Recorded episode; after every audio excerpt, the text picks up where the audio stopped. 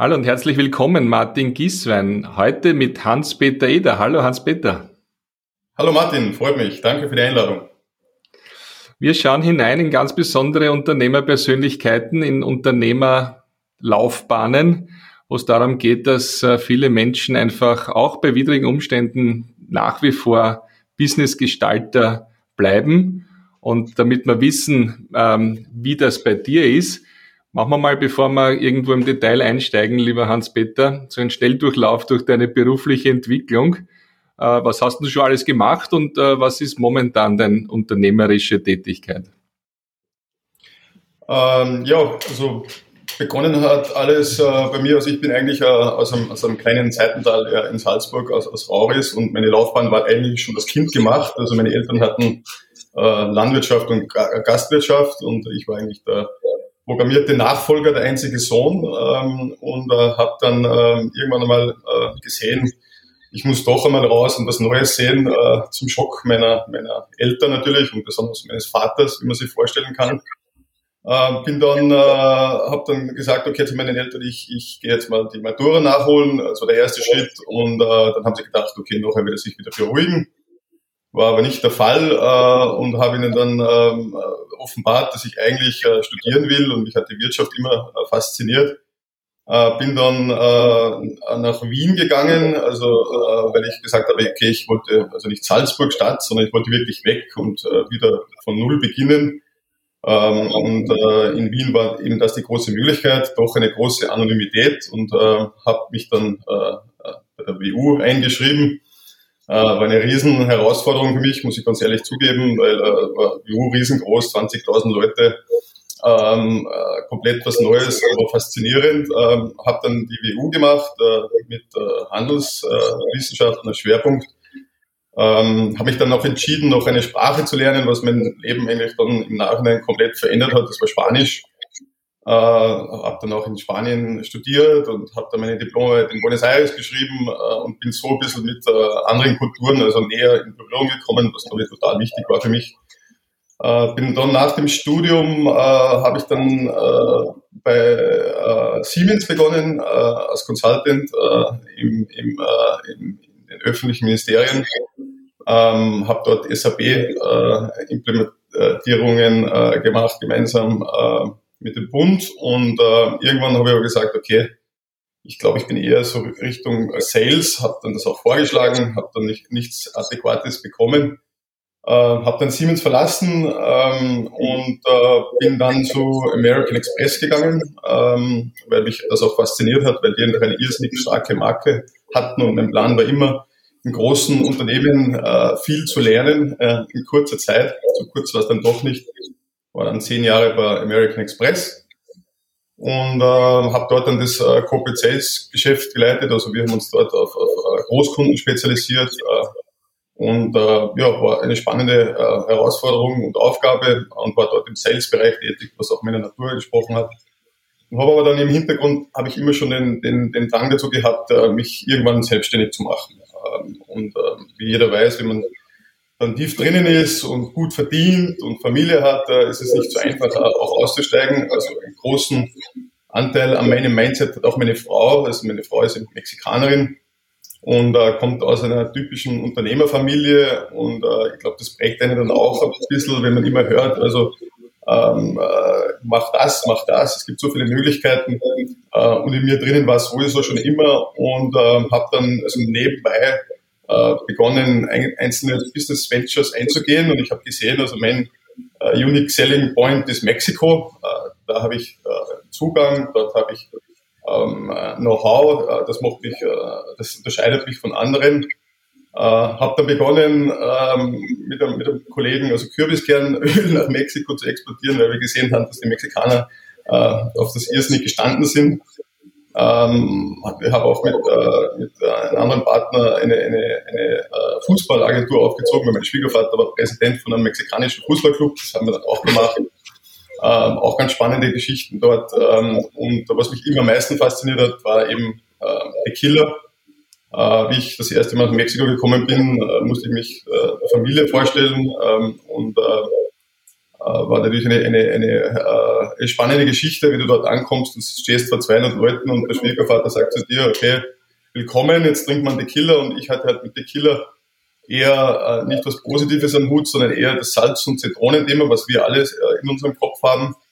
Ähm, und es war dann so faszinierend und einzigartig, ähm, wie ich das erste Mal diesen Tequila mit meinem Schwiegervater getrunken habe, dass es in meinem Kopf irgendwie hängen geblieben ist und ähm, ich dann immer wieder, wenn Leute gekommen sind aus Europa, hatten das gleiche Erlebnis und dann haben wir uns eben entschieden, äh, diesen Tequila nach Europa zu bringen. So hat das Ganze begonnen hast nach Europa gebracht, diesen echten Tequila beziehungsweise den edlen Tequila und hast hier, glaube ich, auf sehr elitäre Art und Weise äh, etwas positioniert.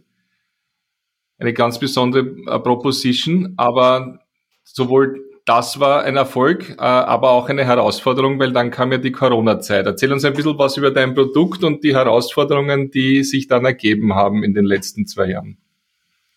Naja, zum ersten muss man mal sagen, also ähm, das Ganze ist ja eigentlich eine Schnapsidee. Also wenn man, wenn man hergehen würde und vorher große Analysen machen würden, äh, Risk Management äh, entsprechend durchführen würde, würde man in dieses Business gar nicht einsteigen. Also es braucht eine gewisse Portion, sage ich mal, ähm, Naivität und, und Risikobewusstsein dazu, um dieses Projekt umzusetzen. Äh, weil äh, meine, meine Idee war ja, mich hat, mich hat einfach der Tequila fasziniert, diese Qualität, ähm, diese, diese Premium-Qualität, diese richtige Crafted-Qualität, was die Mexikaner machen, die wir ja nicht kennen. Ähm, und zweitens hat mich fasziniert diese, dieses, äh, diese Kultur, die mexikanische äh, Lebensart. Also die Mexikaner sind Menschen, die Zeit mit Familie und Freunden über alles stellen ähm, und äh, die nicht so gestresst wie wir in unserem Business-Alltag sind. Und äh, ich sage mal, diese, dieser Mittelweg ist eigentlich ein ganz interessanter. Äh, und dieses, dieses sich Zeit nehmen für Familie und Freunde war immer verbunden eben mit einem guten Tequila. Tequila war dort immer präsent. Ähm, und äh, deswegen hat mich also das Gesamte so äh, fasziniert. Erstens, dass äh, wir so ein, ein, ein, falsches Konzept von Tequila hatten. Äh, wenn man weiß, Tequila äh, ist ja ein, ein, ein Produkt, das ähm, irrsinnige Geschichte hat. Äh, Tequila äh, wächst, also besser gesagt, der Rohstoff wächst bis zu acht Jahre, ähm, bis er dann wirklich auch verwertet werden kann in einer geschützten Region wie Champagne, also in, in, in Jalisco, dort wo meine Frau herkommt, ähm, und ist also praktisch immer knapp und wird dann in irrsinnig aufwendigen Verfahren hergestellt. Also es braucht wieder, wieder der Bogen zu Zeit. Es braucht irrsinnig viel Zeit, bis man so eine Flasche eben vor Ort hat. Ähm, und äh, ja, und eigentlich wollten wir dann Tequila ähm, äh, eine bestehende Marke importieren. Dann hat aber mein Schwiegervater gesagt, macht's doch eure eigene. Äh, das habe ich auch dann gemeinsam mit Freunden, also ich habe das ja nicht alleine gemacht, sondern immer mit Freunden, äh, die halt das, was ich nicht konnte, eben komplementiert hatten, ähm, haben wir dann gesagt, okay, wir produzieren Tequila, so wie wir das wollen, entsprechend der amerikanischen, äh, mexikanischen äh, Norm ähm, und ähm, auf einem, auf einem Top-Level. Und wir ähm, produzieren oder wollen auch ein Statement abgeben mit unserer Flasche. Äh, sprich, wir wollen, wenn die Menschen unsere Flasche sehen, wir wollen eine Geschichte erzählen, weil alles im Leben sind Geschichten. Ähm, und deswegen, wenn man unsere Flasche sieht, äh, mit, einem, mit einem Totenkopf drauf, der Totenkopf ist in der mexikanischen Kultur äh, das Zeichen der ewigen Freundschaft und Verbundenheit, also wieder dieser, dieser Bogen zur mexikanischen Kultur. Dann haben wir einen Mantel geschnürt darum. In Mexiko gibt es diese berühmten Lucha Libre Fighter, die mit diesem Mask äh, äh, herumrennen und die Maske nie runtergeben, so wie der El Santos, ein bekannter Hollywood-Star. Ähm, und die Verschnürung, also das war das nächste Statement. Und dann haben wir unseren äh, Tequila Padre Azul genannt, weil in Mexiko sagen die Mexikaner zu allem, was außergewöhnlich, was wunderschön, was, was outstanding ist, sagen sie que padre. Uh, und das war eben das Konzept und, uh, und wir wollten eben damit einfach eine Geschichte erzählen, dass jeder, der einen Padre Azul Tequila trinkt und genießt, wie einen Whisky, nicht mit Salz und Zitrone, einfach daran erinnert wird, was wichtig ist im Leben und das ist Zeit mit Familie und Freunden zu verbringen. Wenn ich das jetzt von meinen Geschäftsmodellen her nehmen würde, dann wäre das eines der Top 10, nämlich das von äh, besonderer Experience und dafür kann man auch mehr verlangen. Das heißt, wir sind durchaus im, im dreistelligen Bereich bei deinen, bei deinen Produkten ähm, und damit hast du einen Zeitnerv getroffen und bist natürlich international in den Top-Bars gelistet worden und, und hast hier ein Distributionsnetz, ein globales aufgezogen.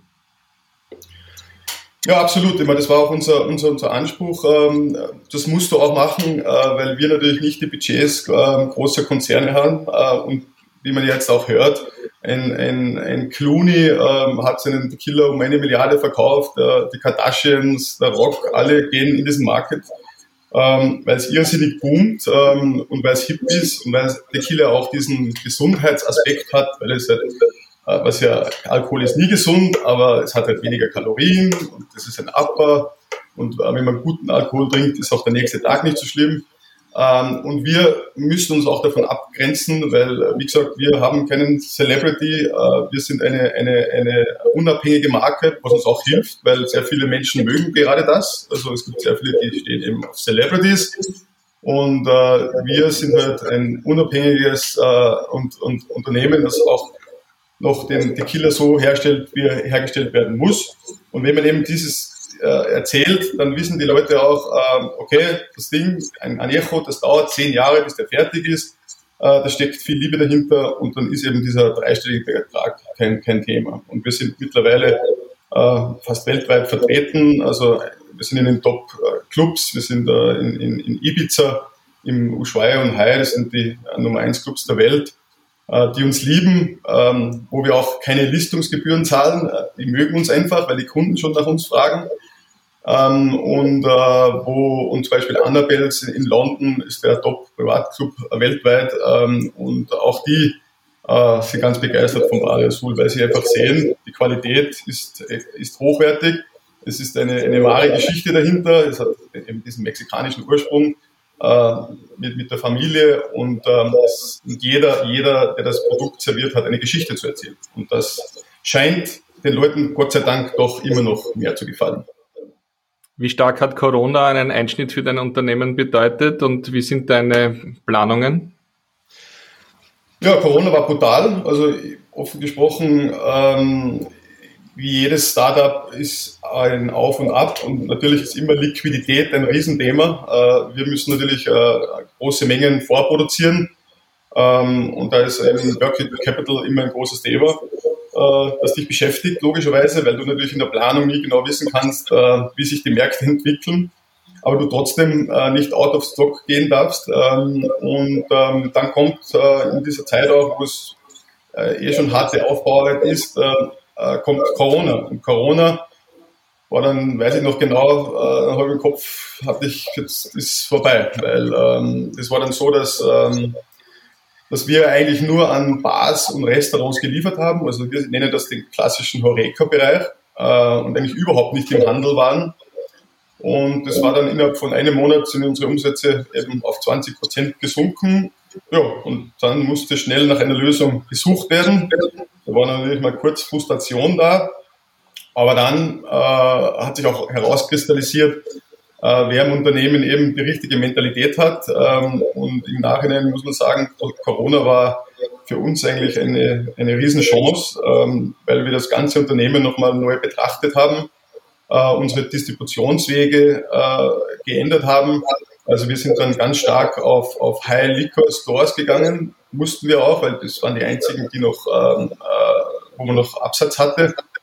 Ähm, und äh, natürlich Digitalisierung. Also wir haben dann auch, weil sind ein kleines Unternehmen, ganz schnell äh, unsere, unseren Job äh, verbessert, aufgebaut, ähm, auch äh, aggressiver äh, Endkundenkommunikation betrieben, weil wir haben ja vorher eigentlich nur B2B-Segment ähm, geliefert und, ähm, und das hat uns dann gerettet. Und natürlich auch ein bisschen die Mentalität, dass die Menschen gesagt haben, okay, jetzt sitze ich zu Hause ähm, und jetzt äh, kann ich nicht weggehen. Gerade in Amerika ein Riesenthema, weil in Amerika kocht ja kein Mensch zu Hause, die gehen ja immer essen. Äh, haben die begonnen, okay, ich kaufe mir was Hochwertiges, was, was ich trinke weniger, aber dafür besser. Das ist ja auch im, im, im Food-Bereich das gleiche gewesen. Und im Endeffekt war das wirklich ein globaler Trend äh, wo die Menschen wirklich gesagt haben, okay, ich kaufe mir was Hochwertiges für zu Hause und genieße das mit meinen, mit meinen Lieben. Und das hat uns eigentlich gerettet. Und natürlich auch ähm, gewisse Finanzierungen, die wir wieder aufgestellt haben, um diese Zeit zu überbrücken, muss man auch dazu sagen. Also ein Startup, so wie es du genannt hast, das aber sozusagen nicht im Kern ein digitales Produkt, sondern ein ganz ein fantastisches, reales Produkt anbietet, aber in schweren Zeiten die Digitalisierung noch stärker nutzend, noch stärker auch auf der Business-Ebene äh, gestaltet und optimiert. Also eigentlich war Corona der Anlass für einen Pivot, äh, eine Veränderung, die für dich auch sehr, sehr positiv war. Vielleicht noch, vielleicht noch so ein bisschen ein Punkt ähm, zu einem Thema, das ja alle bewegt, Nachhaltigkeit. Da dürfen wir auch ein bisschen reinfragen bei dir, Nachhaltigkeit deiner Produkte, auch natürlich der Produktion, der Erbringung. Wie stehst du dazu oder ist das kein Element äh, deiner Proposition?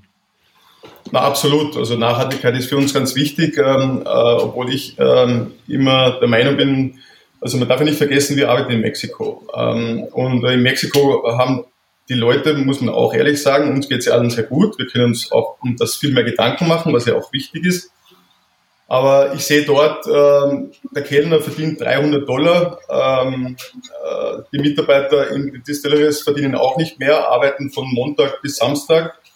Ähm, und äh, der erste Punkt für mich war, ähm, dass wir sagen, okay, die Leute, die bei uns arbeiten, äh, dort wollen wir auch mehr das europäische Modell, Modell äh, implementieren. Also erst sollte es unseren Arbeitern und Mitarbeitern gut gehen. Wir sind ja eine Familie und wie jeder Unternehmer weiß, ohne die besten Mitarbeiter geht gar nichts. Und äh, wir haben also versucht, auch da spezielle Programme eben einzuführen, äh, um ihnen auch äh, eine, eine, Sicherheit zu geben, also wie, wie, wie normale Versicherungen, ein höherer Gehalt äh, und um, um die Mitarbeiter zufriedenzustellen. Also das ist für uns mal der erste Punkt, äh, um hier auch nachhaltig arbeiten zu können. Und äh, jetzt sind wir gerade dabei, ähm, äh, als Produktinnovation auch in Richtung Organic zu gehen. Äh, wir haben letztes Jahr äh, unser erstes äh, organisches äh, Agavenfeld äh, bestellt, ähm, wo wir organische Agaven ähm, jetzt bekommen. Es dauert noch eben seine Zeit, aber wir haben damit begonnen, weil das für uns irrsinnig wichtig ist und wir da auch ein bisschen als Pioniere arbeiten können aus europäischer Sicht. Und äh, das ist eben uns ganz wichtig. Und der nächste Punkt, den wir auch realisieren wollen, ist ein Refill-System, weil, wie man ja weiß, unsere Flasche ist sehr aufwendig und es ist schade, eben diese Flasche zu entsorgen. Und da sind wir gerade dabei, ein Modell einzuführen, wo man eben die Flasche wieder befüllen kann und so sie immer wieder verwenden kann, weil unsere Flasche ja sehr oft auch als Dekor-Gegenstand verwendet wird. Das sind so die Punkte, die wir derzeit äh, bearbeiten.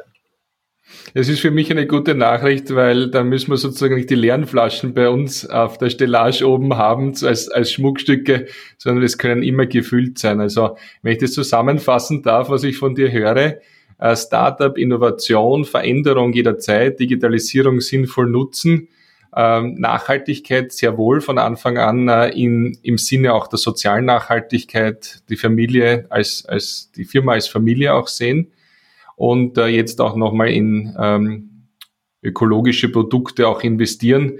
Ich glaube, auch die Nachfrage ist ganz einfach da und es ist der richtige Weg. Was würdest du mit deiner, deiner breiten ähm, Erfahrung und deinen, deinen vielen unterschiedlichen Eindrücken aus unterschiedlichsten Jobs und Unternehmen, was würdest du so äh, Führungskräften im Top-Management mitgeben, so vom Mindset her? Äh, was ist das vielleicht, was dir so viel Spaß macht, was dir die Energie gibt? Wo, wo kann man da anderen vielleicht einen Tipp oder einen Rat geben?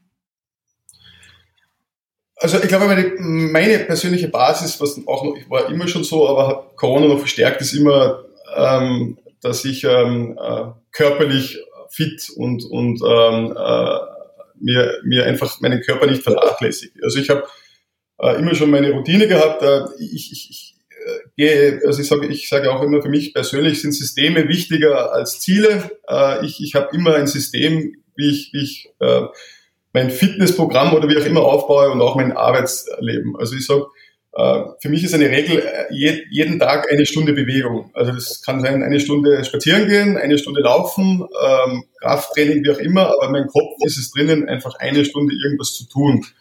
Ähm, und ich glaube, das ist gerade, wenn man eine, eine Führungsposition äh, hat, äh, im Spitzenmanagement tätig ist, äh, unabdinglich. Und man sieht das ja auch.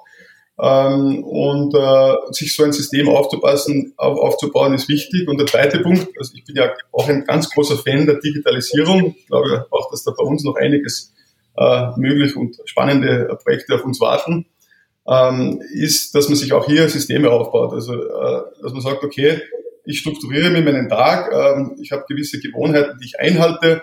Äh, keine Ahnung, ich zum Beispiel, ich habe immer normalerweise jetzt eine Ausnahme, aber von, von, von, von 8 bis, bis 11 Uhr ähm, habe ich so eine Art Konzentrationsphase, wo ich einfach nachdenken will über gewisse Dinge ähm, und, äh, und äh, kreativ zu sein. Und dann habe ich äh, eigentlich nur zweimal äh, im, im, am Tag habe ich meine E-Mail-Zeiten, das ist dann von 11 bis 12 und von 16 bis 17 Uhr, da schaue ich mir meine E-Mails an.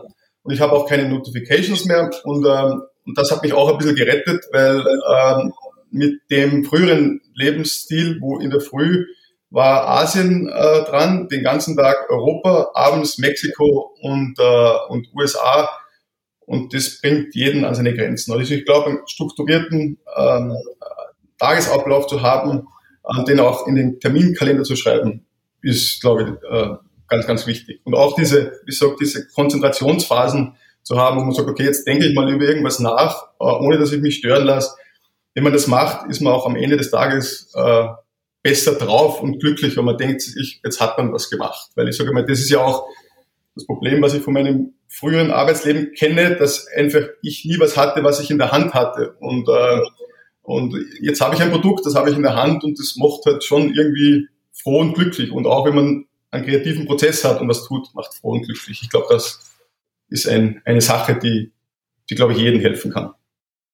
Danke für deine Tipps. Ich nehme mir gleich einmal mit in die Fitness. Also ich habe heute ein gutes Gewissen, weil ich in der Früh schon CrossFit war und ich kann das nur unterstreichen. Es ist jeder Tag besser, wo man etwas gemacht hat. Und das Tolle ist, vielleicht wird es bei dir auch so sein, ich denke dann während des Trainings auch schon ganz anders über das Geschäft nach und mir kommen ganz andere Ideen, wie ich hier agieren kann und das, es ist einfach gut und die frische Luft.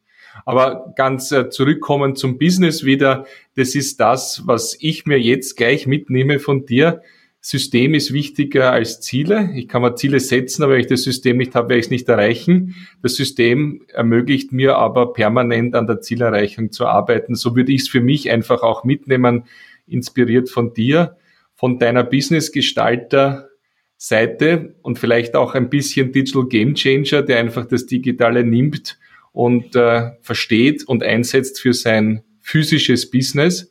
Ich bin sehr dankbar, dass du einen Teil deiner Kreativzeit heute für uns geopfert hast. Vielleicht sind auch Gedanken beim Erzählen bei dir entstanden, die wieder im Geschäft helfen. Lieber Hans-Peter Eder, herzlichen Dank, alles Gute und ich freue mich, wenn wir mit einem Padre Azul anstoßen. Vielen Dank für die Einladung und wie wir Mexikaner sagen, Salut, compadre. Salut, compadre. Dankeschön. Ciao. Dankeschön. Ciao.